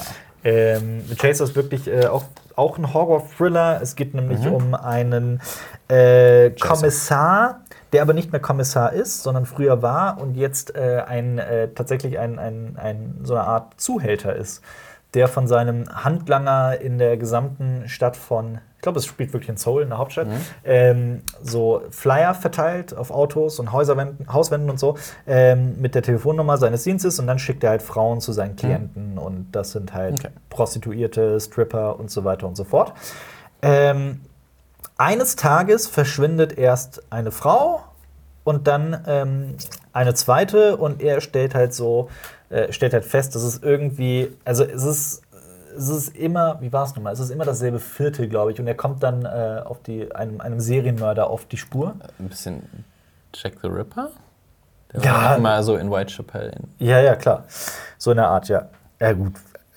Was heißt so in der Art? Es ist halt ein Serienmörder, der Frauen umbringt. Ja, aber halt immer genau in einem Viertel. Ja, ja, Prostituierte, genau immer, also ja, das. Ja. Ja, gut, aber es ist halt in, in, seinem, in einer Wohnung, die er besetzt hat. Ah. Ähm, und was ich schön fand, ist, dass äh, von Anfang an kein Geheimnis daraus gemacht wird, äh, wer der Serienmörder ist. Äh, mhm. Also man hätte das Ganze auch ganz anders aufziehen können, so von wegen, äh, es ist nicht klar, ob er es gemacht hat, haben sie überhaupt den richtigen und so weiter. So ist der Film nicht, sondern es ist mhm. klipp und klar gesagt, der ist es, der hat es gemacht. Ähm, und es ist halt der, dieser, dieser, der Typ, um den es geht, dieser, dieser Zuhälter, äh, ist halt selber ein ganz verquerer Typ, der sich dann auch noch um die, um die Tochter kümmern muss von der Frau, die da mhm. von ihm äh, ermordet wurde, in Anführungsstrichen, in Anführungsstrichen, weil das Ganze noch ein bisschen anders aufgelöst wird. Ähm, und ja, es ist halt auch die Geschichte von einem Mann, der halt sehr hart ist und sich nur ums Geld kümmert und wirklich sehr unten angekommen ist und plötzlich mit dem, mit dem Kennenlernen dieses jungen Mädchens so ein bisschen weicher wird und auch mhm. ähm, mit dem Serienmörder so, so ein gewisses. Also so südkoreanische Füller neigen immer dazu, dass am Ende so ein Endkampf ist zwischen ja. zwei Personen. Und hier ist es so halt auch so. Ähm, ja, aber im Großen und Ganzen ich den auch einfach zu lang. Mhm. Da, da gibt es echt, also wenn man den so ein bisschen runtergeschnitten hätte, ein bisschen mehr on point, dann wäre der, glaube ich, interessanter gewesen, weil viele Szenen haben mir auch nicht viel gegeben. Ähm, er ist sehr brutal, das mochte okay. ich. Das mochte Aber Empfehlung eigentlich. Also, ja, wenn man, wenn man auf, auf Horror-Thriller dieser Art steht, wenn man. Ähm, ach, der hat schon so seine, seine großen Szenen, muss man schon auch so sagen. Okay. Aber es war jetzt kein, kein, kein Oldboy oder sowas. Ah, ja, gut, das ist ja sowieso ja. schwer zu erreichen. Dann, nächster Film auf Liste ist auch wieder von mir, ist Okja. Ich habe Okja endlich mal von vorne bis hinten gesehen, denn ich hatte den nie immer nur so, so, so stellenweise gesehen und äh, hier, da und da mal. Das war so, so, so mein ein Film, den ich immer so im Hinterkopf hatte, boah, ich muss den endlich mich mal hinsetzen und den wirklich mal komplett gucken. Habe ich jetzt gemacht. Von Bong Joon-ho.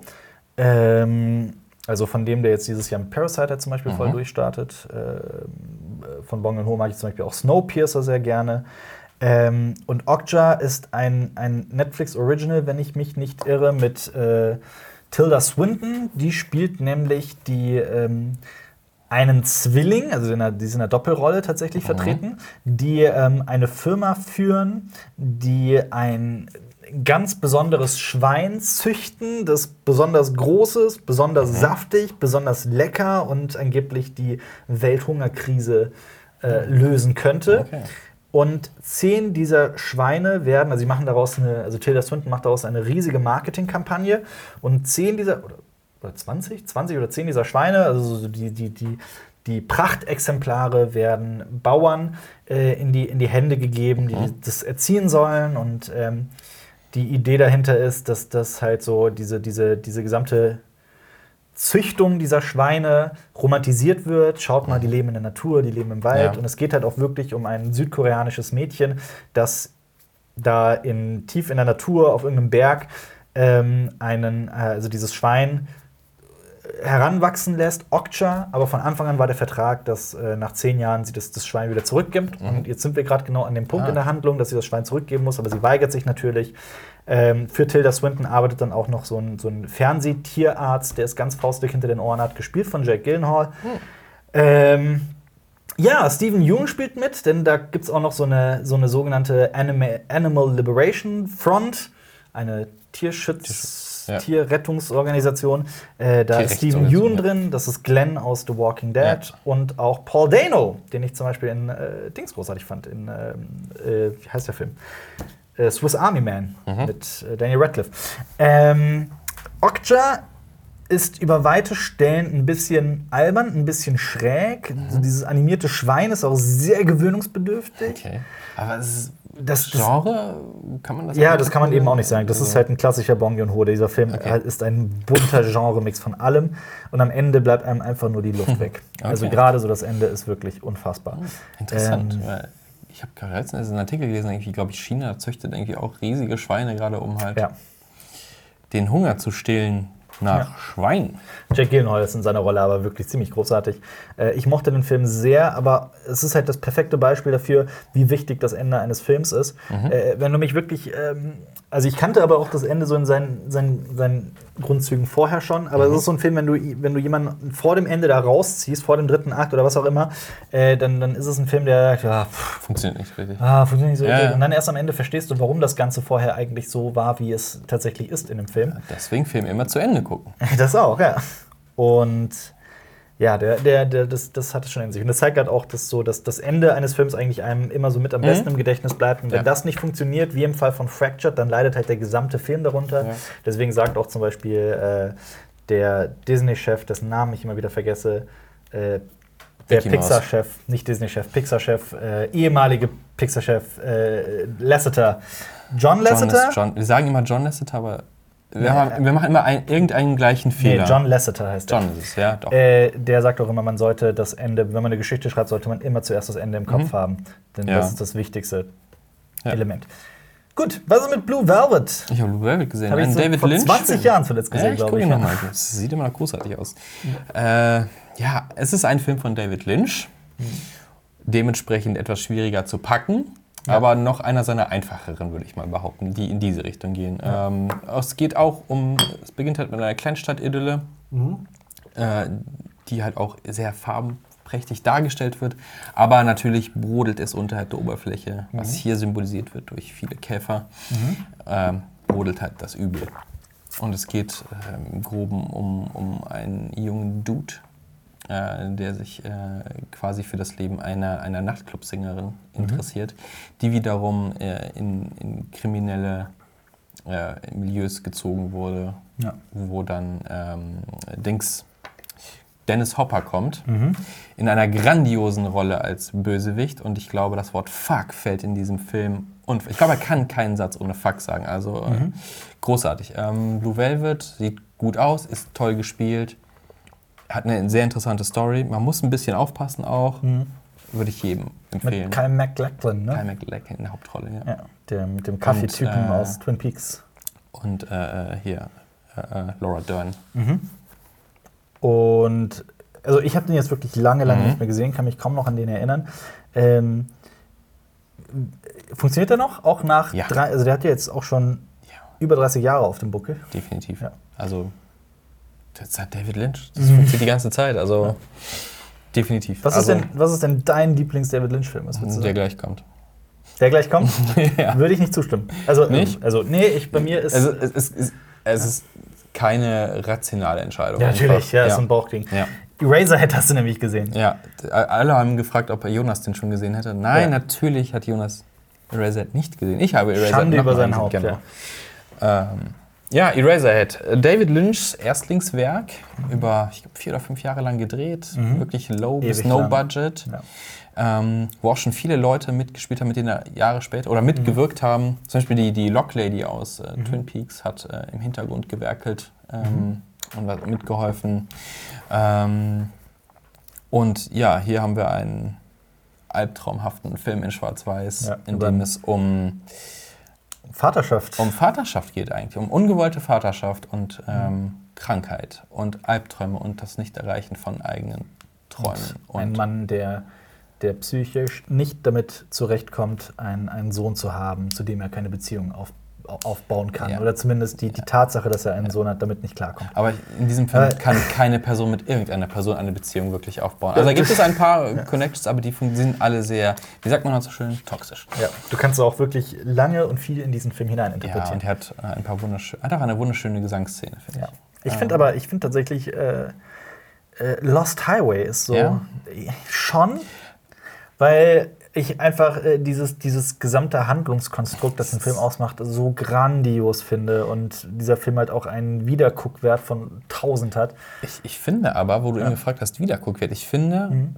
von rein technisch, vom Aussehen, vom Look, vom Production, Blue Velvet, der älter ist als Lost Highway, Mhm. Ja. sieht viel besser aus. Ja, weil Lost- Highway hat einen leichten 90s-Touch drin. Definitiv. Und das ist Zweifel, ja. so, es ist, kommt ja auch VHS mit Ja. drin von so einem Kram. Ja. Das ist halt so, uh, ich, ich könnte mir vorstellen, dass allein von Sehgewohnheiten Blue. Velvet einfach besser funktioniert über die nächsten Jahre Was auch ist- noch als Lost Highway. Was ist mit Mulholland Drive? Den mag ich auch sehr. Aber der ist auch großartig. Der ist großartig. ja. Aber der macht dann ja auch fertig. Aber er hat ja auch ein paar. Wenn man, wenn man, wenn, wenn jetzt jemand da draußen noch keinen David Lynch-Film geguckt hat, man möchte ein bisschen einfacher anfangen. Ja. Äh, der Elefantenmensch vielleicht mal, Mhm. wenn man stabil ist, Ja. weil dieser Film reißt einen runter. Also der ist ja super traurig. Ja. Ähm, Dune haben wir Im noch. Podcast nächste Woche wollte ich gerade sagen, werden wir auch noch ausgiebig über Dune sprechen. Ja, Ja. nicht im 3-Stunden-Cut, ne? Nee. Ähm, und äh, David Lynch sollte eigentlich äh, Rückkehr der Jedi-Ritter machen. Ich weiß, Kennst ich du- weiß. kennst du das wollte- ich Interview, wo kenn- er erzählt? Ja, ich kenne das. Das ist ja. großartig. Ich kenne das. Darauf wollte ich auch noch zurückkommen. Das ist echt. Ja. Und äh, müsst ihr mal auf YouTube gucken, äh, David Lynch. Es gibt su- super geile Ausschnitte, außerdem, wir müssen David Lynch eigentlich sehr viel feiern, weil er stellt viele Vergleiche mit Donuts an. Ähm, und, aber es gibt davon abgesehen einen Ausschnitt von ihm, wo er was er davon hält, dass Leute Filme auf ihrem, auf ihrem äh, Handy das gucken. Handy gucken. Und Ja. einfach, er hat einfach recht. Was, was sagt er? Wenn, so ganz grob, wenn du glaubst, dass du gerade einen Film geguckt hast, dann liegst du einfach verfickt normal falsch. Ja. Ähm, pass auf. Ähm, damit kommen wir zu einem Film, Oh der heute, ähm, der für mich mittlerweile, also nach dieser kurzen Zeit schon viel bedeutet. Es ist ähm, ein ja, Film, ähm, der liebe Herr Schröckert, Daniel Schröckert, Schröck von äh, Kino Plus, den Kollegen um äh, Rocket Beans herum, wie auch immer man das nennen möchte. Äh, wir waren zusammen in Parasite dieses Jahr. Und wir haben über äh, den südkoreanischen Film gesprochen, weil auch äh, Schröck da eine, ein kleines Fable für zu haben scheint. Und wir haben uns äh, gegenseitig äh, Filme empfohlen. Und er hat mir ähm, inbrünstig A Taxi Driver empfohlen. Ich dachte erst, als ich das gelesen habe, wer, hat sich denn hier verschrieben? Was? Ja, ja, Ja. ja, ja, Nee, es ist nämlich, es ist halt das Doofe, dass man Mhm. äh, diesen Film im international so nennt, A Taxi Driver, Mhm. Äh, während es Taxi Driver von Martin Scorsese Ja. gibt. Es ist halt ständig dieses, äh, nee, nee, A Taxi Driver. Der halt auch gerade wieder in aller Munde, deswegen Joker. ja, genau. Weißt du, wie der, also ja, wie er auf Original heißt, wenn man das rückübersetzen würde? Äh, Taxifahrer. Auch, also okay, es Ja, ja, kommt auch. auch. Ah, okay. Ja. Taxi Unionsa. Okay. Ähm, genau, Regie führt Yang Hun. Ähm, der hat aber, also nicht Yang Hun, äh, sondern Das Yang Nee, nee, der ähm, ist äh, mir jetzt bisher noch überhaupt gar nicht in äh, Dings getreten, in, ins Bewusstsein. Äh, Ja. Mhm. Hat aber vorher The Frontline gemacht. Der Krieg ist nie zu Ende, aber 2011 Oh, das habe ich nicht gesehen, muss ich aber unbedingt nachholen. Also noch sehr, sehr wenige Filme in seiner Vita. Ähm, und A Taxi Driver ist genau wie Taxi Driver von Martin Scorsese ein 10 von 10 Punkte Film. A Taxi Driver hat mich hat mich, hat mich zum Lachen gebracht, hat mich zum Heulen gebracht, hat mich berührt, hat mich äh, von vorne bis hinten unterhalten. Es ist eine, eine toll erzählte Geschichte. Es ist, äh, man lernt was dabei. Also es ist in einem Wort, so muss ein, also in einem Satz, so muss ein Film sein. Also ich sag mal schon wieder so ein dieses Jahr Wilder- so ein Ding. ja. Also, ne? Aber wieso? Der ist ja nicht von diesem Jahr. Ach so, wann, wann nee, der der? ist von 2017. Ach, der ist von Äh, das Problem ist nur, der ist in Deutschland nie erschienen. Und das Absurde ist, äh, Thomas Kretschmann spielt mit. Ach, Ja, es geht nämlich auch um einen Deutschen. Also pass auf, ich fange mal ganz von vorne Ja. an. Ähm, die, es, es dreht sich um einen Taxifahrer.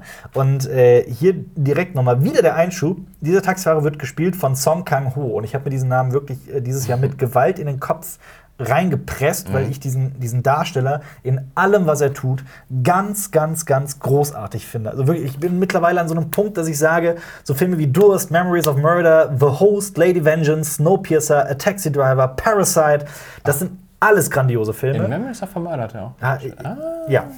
Ähm, the Good, The Bad, The Weird. Ähm, also ein grandioser Darsteller, den ich persönlich super mag. Ähm, der spielt diesen Taxifahrer und äh, der fährt halt, also der hat ständig Probleme mit Geld. Äh, der ist total pleite, er hat eine Tochter, um die er sich kümmern muss. Sein Auto hat bereits, ich glaube, 600.000 Kilometer oder sowas drauf. Also ist kurz davor, komplett äh, äh, abzukacken. Und ähm, der Film spielt im Mai 1980, denn da, also jetzt äh, rede ich natürlich auch nur über Wissen, dass ich mir jetzt gerade hier auch mit heranlese. Ähm, 1980 wurde nämlich in Südkorea ähm, von Präsident Chun Du-Wan, der nach einem Militärputsch die Regierung übernommen hat, äh, wird das Kriegsrecht ausgerufen und in der Stadt, vor allem in der Stadt äh, Gwangju oder Gwangju, ähm, brechen dann wirklich so, so bürgerkriegsartige Momente aus. Und es geht um den äh, Fernsehkorrespondenten Peter vom ARD, der, äh, der in Tokio von all dem mitbekommt und Ja. dann nach Seoul reist und da einen, einen Taxifahrer sucht, der ihn halt nach Gwangju bringt. Vorbei an Militär, also es ist halt militärisch abgeriegelt, äh, vorbei, also den da irgendwie reinkriegt. Das Witzige ist aber, das ist gar nicht dieser Song Kang-ho, also um den es geht. Der kriegt das nämlich mit, dass jemand, der perfekt Englisch spricht, so ein Taxifahrer, also nicht äh, fließend Englisch spricht, äh, sich dafür bereit erklärt hat und er nimmt ihm quasi den Auftrag weg. Er klaut ihm den. Ähm, spricht aber halt vielleicht zwei Wörter Englisch. Okay. Und allein das, also das fängt halt an, also so eine, so eine, so eine, so eine Kultur-Clash-Komödie mit dem Südkoreaner, der kein Englisch spricht, und diesem, und diesem deutschen Journalisten, der halt wirklich ganz gut Englisch spricht, die halt überhaupt nicht miteinander klarkommen und äh, alles, was dieser, was dieser, also Thomas Kretschmanns Figur Peter halt irgendwie ausgemacht hat mit diesem Taxifahrer, ist halt alles den Haufen geworfen. Ja, über den Haufen Ja. geworfen. Also dieser Taxifahrer kann halt nichts und interessiert sich eigentlich nur fürs Geld. Und der sagt auch die ganze Zeit, warum wollen Sie nach Gwangju? Wir fahren nicht nach Gwangju. Da, ist, da geht's rund und was weiß ich nicht alles. Ja. Und das, das Krasse ist halt, dieser Film ist lange Zeit eine reine Komödie und ist super witzig. Also wirklich super witzig, toll gespielt. Und er wird immer ernster und immer dramatischer und immer berührender und immer schwerer. Ähm, Oh, und, und dann kommt halt die große Sache, die mir halt auch so überhaupt nicht ähm, äh, bewusst war. Äh, es ist eine wahre Geschichte. oh. Es, äh, der, es geht tatsächlich um einen deutschen Journalisten, den es noch gibt, der 2016 verstorben ist.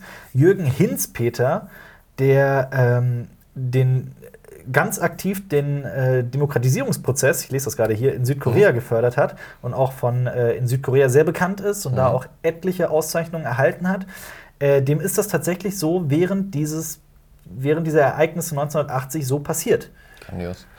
Ähm, äh, allerdings ist, das will ich jetzt nicht verraten, weil es den Film nur noch besser macht. Dieser Taxifahrer ist halt eine sehr besondere Persönlichkeit und, Mhm. und dieser, dieser Regisseur hat versucht, das Ganze in diesem Film zu verarbeiten. Und es ist wirklich, also ich habe mich in diesen Film verliebt, von vorne bis hinten, komplett. Ich fand den grandios. Also ich frage jetzt nicht, ob empfehlenswert oder nicht. Also Brauchst du nicht. Der ist, äh, ich, hab, ich, ich hatte, das ist wirklich auch einer dieser seltenen Fälle. Äh, bei Lighthouse war es halt auch so. Mhm. Der Film ist zu Ende und du denkst dir, ja, den würde ich jetzt gern direkt nochmal gucken. genau. Das Ja. ist echt. Damit kommen wir zum äh, letzten Film Oh, heute. ist es schon so. Ein Film, den du gesehen hast. Aha. Ich wollte ins Kino gehen und den gucken. Hab's leider nicht geschafft, das ging leider nicht zeitlich. Aber Ist du hast der ihn letzte gesehen. für heute? The Peanut Butter Achso, Falcon. aber ich dachte, da kommen noch ein paar. Nö. Also Eli, aber über den habe ich ja Dings. Da kommt noch einer. Ach, Prestige. Ja, genau. Okay, komm, reden wir aber erstmal über Peanut Butter Ja, Falcon. okay. Peanut Butter Falcon ist äh, ähm, quasi so ein bisschen äh, Huckleberry Finn Story. Mhm. Also es geht um einen, einen, einen jungen Mann äh, mit Down-Syndrom, Mhm. sagt man das? Trisomie 21. Trisomie 21. Ja. Äh, der lebt aufgrund des schlechten äh, äh, Gesundheitssystems in den USA, Mhm. äh, weil kein Heim ihn aufnehmen kann, lebt er in einem Altenheim. Okay. Mit, mit älteren Leuten zusammen, aber er ist halt, boah, keine Ahnung, ich weiß über 20, 20 rum, würde ich sagen. Ne? Mhm. Und äh, er will, er hat, er hat halt eine Sache, die er immer wieder anguckt, das ist ein Videotape mit, mit, mit Wrestling. Und da ist so ein Typ drauf, den er halt vergöttert und er will halt Wrestler werden. Und der, der, der Film fängt schon großartig an, indem er versucht, aus diesem Altenheim auszubrechen, was halt halt, Ja. es ist so ein kleiner Hochsicherheitstrakt, ne? also die Ja. Türen sind alarmsicher und sowas. Und eines Tages schafft er es halt auszubrechen und er ähm, will, macht sich halt auf den Weg, weil äh, auf, auf dieser VS, dieser uralten VS wird er gesagt, es gibt eine Wrestling School. Kommt her, ich bringe euch das Wrestling bei. Und der möchte dahin und Wrestler werden. Großartig. Und das ähm, ist Shia LaBeouf? Nein, nein, nein. Ah, Shia. LaBeouf ist äh, äh, ein ähm, so, so ein bisschen so ein Südstaaten-Dandy. Nein, nicht, nein, Dandy ist falsch. Also ein Südstaatler, der halt, äh, also es spielt alles. Redneck? Ja, ist ein bisschen Redneck, aber er hat halt äh, ähm, finanzielle Probleme und baut halt auch immer Scheiße. Er ist eigentlich äh, Fischer und ähm, legt sich halt mit ein paar anderen Fischern an, weil die haben die Fisch Fischereilizenz seines Bruders nach dessen äh, Ableben bekommen. Okay, Und er fischt trotzdem, äh, ja, klaut denen quasi so die Reusen Ja, und sowas verstehe. und legt sich halt mit denen an und äh, ähm, die werden praktisch dann nachher auch so quasi der, der Antagonist im Film. Und die beiden treffen sich dann halt Mhm. und ähm, beschließen dann halt ihren Weg, weil er muss dann, also Shia LaBeouf muss dann halt da weg, weil er sich mit den Fischern angelegt hat. Ja. Und sie beschließen halt dann beide zusammen äh, diesen Weg zu gehen, also diesen, diesen kleinen Roadtrip zu machen. Ja, Zwei. wollte ich gerade sagen. Ganz, ist schon ein Stückchen, die, sie- die sie verbringen müssen. Und äh, ähm, dann gibt es noch Dakota Johnson, Mhm. die spielt quasi die Betreuerin Ja. ähm, aus diesem Altenheim und Die der den von ihrem Chef- zurückkriegen. Genau, sie ist halt auf der Suche und dann äh, passieren witzige Dinge, berührende Dinge und ähm, allein wie, wie Shia LaBeouf und äh, wie heißt der Darsteller? Ähm, Zack? Zachary Gottsagen. Ja. Äh, wie die beiden zusammen harmonieren und Mhm. das ist so herzerwärmend, das ist großartig, weil es ist so, denkst, boah, ja, denkst, das ist dieser, dieser harte Typ. Also es, es hört sich ein bisschen kitschig an, ja, aber Mhm. es ist vielleicht auch ein bisschen klischeehaft, aber es ist einfach großartig gemacht. Und es ist niemals zu viel, also es ist kein ruhiges Stück, Mhm. niemals zu viel, aber es ist auch nicht überdramatisch. Das Einzige, wo man ein bisschen kritisch sein könnte, ist ähm, ein kleiner Twist am Ende, wo man sagen könnte, der hätte nicht sein müssen für Mhm. das Gesamtbild, aber ein wunderbarer Film. Über, über Außenseiter, Sehr die sich- schräge Freundschaft. Ja, Ja. genau. Und äh, wer sich fragt, wie dieser Titel zusammenkommt, das ist sein Wrestling-Name. Den sie also, beide zusammen entwickeln, das ist großartig. ich habe ich hab, ähm, ich hab mich eigentlich sehr auf diesen Film gefreut. Guck den noch, guck den Ähm, noch. ich habe eine sehr große Schwäche für Shia LaBeouf. Ja, Ähm, er ist großartig. trotz allem, trotz Transformers, trotz Indiana Jones. Er hat ja auch Ähm, Distanz von genommen. Ja, ja. Es ist, ich, ich mag Shia LaBeouf auch als der ist Persönlichkeit. da großartig. Sehr Du denkst, er ist dieser raue Typ und dann, Ja. also er spielt das auch super. Ja. Also. Und Ja. Dakota Johnson kann mehr als zwei Gesichtsausdrücke. Also das wusste man schon seit Suspiria, aber nach, Ja. dazwischen kam ja nochmal Fifty Shades of Grey bei uns. Das wusste man aber auch schon Und vorher. ähm, ja, ja. Da zeigt sie halt auch, das kann sie Ja. eigentlich. Ne? Also der Film ist super besetzt, macht Spaß, sieht gut aus. Er hat diesen, ja, du hast die ganze Zeit, äh, wir haben ja jetzt Herbst, Winter ist ein bisschen kühler, aber du sitzt im Kino, hast dieses, diese Südstaaten, Mhm. Ja, ja, ja, und. Feuchtigkeit, Ja. so dieses äh, irgendwie drin. Das ist großartig. Er ist auch sehr warm. Startet aber in Deutschland erst am 19. Dezember 2019. Bis dahin werde ich mich ja auch noch gedulden müssen, weil ich will den auf jeden Fall im Kino sehen. Yes, tu es. Äh, damit kommen wir zum nächsten Film auf der Liste. Das ist Eli. Dazu habe ich eine Filmkritik gemacht. Äh, ich fand den auch ganz schlimm, den Film. äh, je länger, je mehr, also je mehr Zeit vergeht, je öfter ich über diesen Film nachdenke, desto schlimmer wird er in meinem Kopf. Äh, da tue ich dem wahrscheinlich irgendwann ab einem gewissen Punkt auch Unrecht, aber ähm, diese Netflix-Produktion über ein Kind, das. Ach, schaut die Kritik. Also schaut den Film einfach nicht. Das lebt von einem Twist, der, ja, der. Der Twist sollte der Anfang dieses Films sein. wir haben Aber ja jetzt auch genug Alternativen aufgezählt. Ja. Und eine haben wir noch. Prestige. Du hast Prestige geguckt. Ja. Ja. Hatte ich mal Bock, das, den Film habe ich früher sehr häufig geguckt, jetzt auch. ganz lange nicht. Mein Und jetzt wieder, der ist großartig. Prestige ist auch irgendwie so, der geht immer so unter. Ja, äh, nach Interstellar und der, der Inception Batman-Trilogie, genau. Dark aber Knight, ja. dieser Film ist so rund Memento. und auch bewegend und Ja. super besetzt. Auch Christian Bale, Hugh Jackman, äh, äh, Dings spielt auch mit. In seiner Christian Bale meinst du? Hm? Christian- Ich habe nein, nicht zugehört äh, bei den Darstellern. als du die Christian Bale spielt mit. Hugh Jackman Ja. spielt mit und äh, Äh, du meinst Dings, Michael Caine. Michael Caine und Äh, du meinst David Bowie. David und Den habe ich denn jetzt Ach, vergessen. komm, komm, Black Widow. Fuck it. Black Scarlett Johansson. Scarlett Johansson spielt auch mit, ja. Ja. Ähm, großartig. Über ein Film über Magie und echte Magie. ja. Andy Serkis spielt auch. Andy mit. Serkis ist auch dabei, genau, als Rebecca Assistent Hall, ja, von, äh, von äh, Tesla. Tesla. Ähm, Großartig. Ähm, das ist inszeniert mein. Lieblings-Nolan. Ja. ja, verständlich. Also ich finde, die Struktur dieses Films, wie er aufgebaut ist Mhm. und wie diese kleinen Magietricks, die großen und dann auch die gesamte Handlung des Films irgendwie darstellen und äh, wie, symmetrisch das Ganze aufgebaut ist, zeigt halt auch, dass es ein klassischer Nolan ist. Ja. Ähm, ich, ich, ach, ich liebe diesen Film. und wie Das du ist immer die Gewichtung, wen du deine Sympathien zusprichst. Ja, das auch, ist, also beim ersten Mal so, wow, was? Ja. Großartig. Also jeder, der Prestige noch nicht gesehen hat, Ja. muss. Wie viel habe ich dem Du hast ihm nicht die volle Punktzahl, ich hätte Ja, ihm die volle ja, Punktzahl gegeben. Aber zum Beispiel, dass das, das, ähm, schon am Anfang des Films mit diesem kleinen Zaubertrick mit dem Vogel schon der gesamte Film eigentlich erzählt wird. Sowas, so diese kleinen, Ja. kleinen genialen Momente Ja. im Drehbuch, ist halt, Ja. die diesen Film auf etwas ganz, auf ein ganz besonderes Level heben. Dass halt bei Nolan immer dieses Wiederguckbare auch ist, weil du dann immer drauf achtest. Ja, total. Nee, ich glaub, würde sagen, also wer Pre Prestige von 2006 bis heute noch nicht gesehen hat, der hat Bitte. Der hat was. Dem ist, dem ist komplett etwas entgangen. äh, ich habe Staffel 2 von The Terror noch geguckt. Komplett? So Ist schon durch? Nee. Bin schon durch, ja. Und? Also ich habe ja die erste Folge gesehen, war nicht so begeistert, aber du hast mir gesagt, die, diese Grundstory ist gut. Das ist, das ist das Problem an dieser zweiten Staffel von The Terror. Ähm, der, äh, für mich war das ein, ähm, so ein bisschen ein Puzzle aus zwei verschiedenen Teilen, oder zumindest sehr zusammengesetzt aus diesem, aus diesem düsteren, okkulten Mystery. Nicht Mystery, Mystery ist das falsche Wort. Es ist so, diesem Horrorteil. Ja, doch, auch Mystery.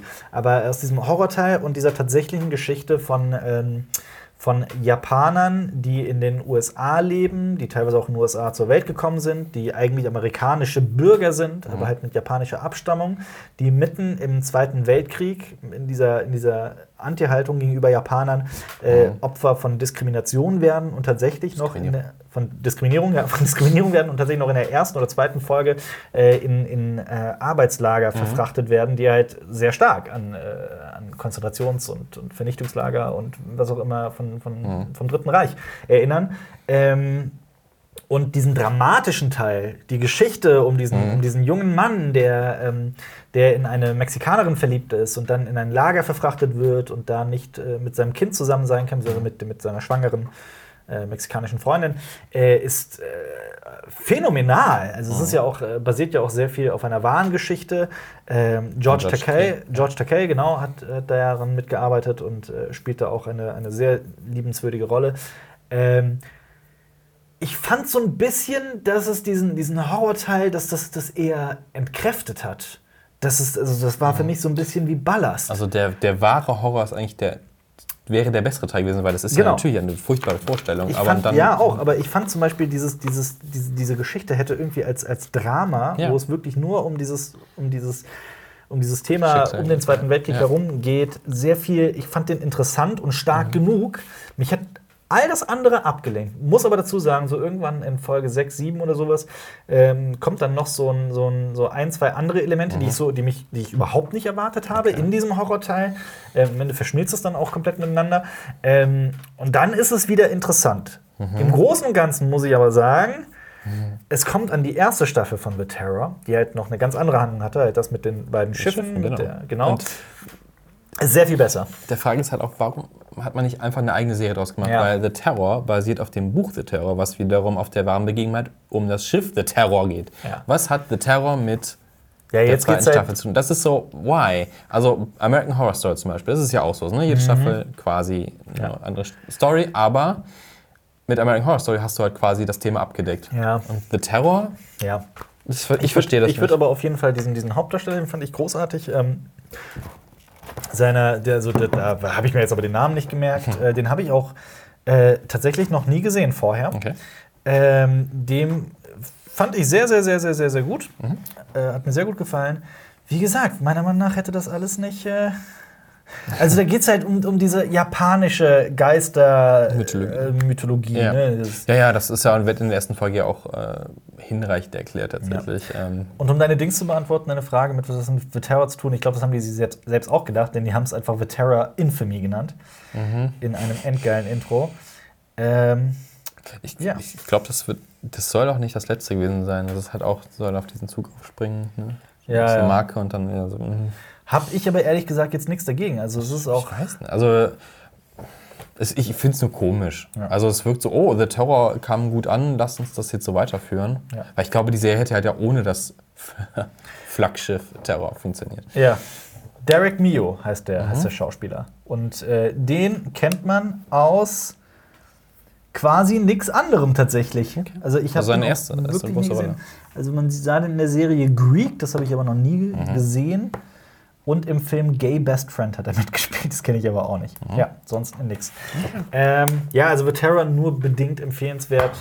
Ich sag mal, 50% davon sind sehr empfehlenswert. Ja, 50% ah, hätten die sein müssen. Ich weiß, ich weiß, schwieriges Thema. Weil diese, diese Serie hat halt seine großartigen, sehr berührenden Momente und dann andere, bei denen man sich nur denkt, oh,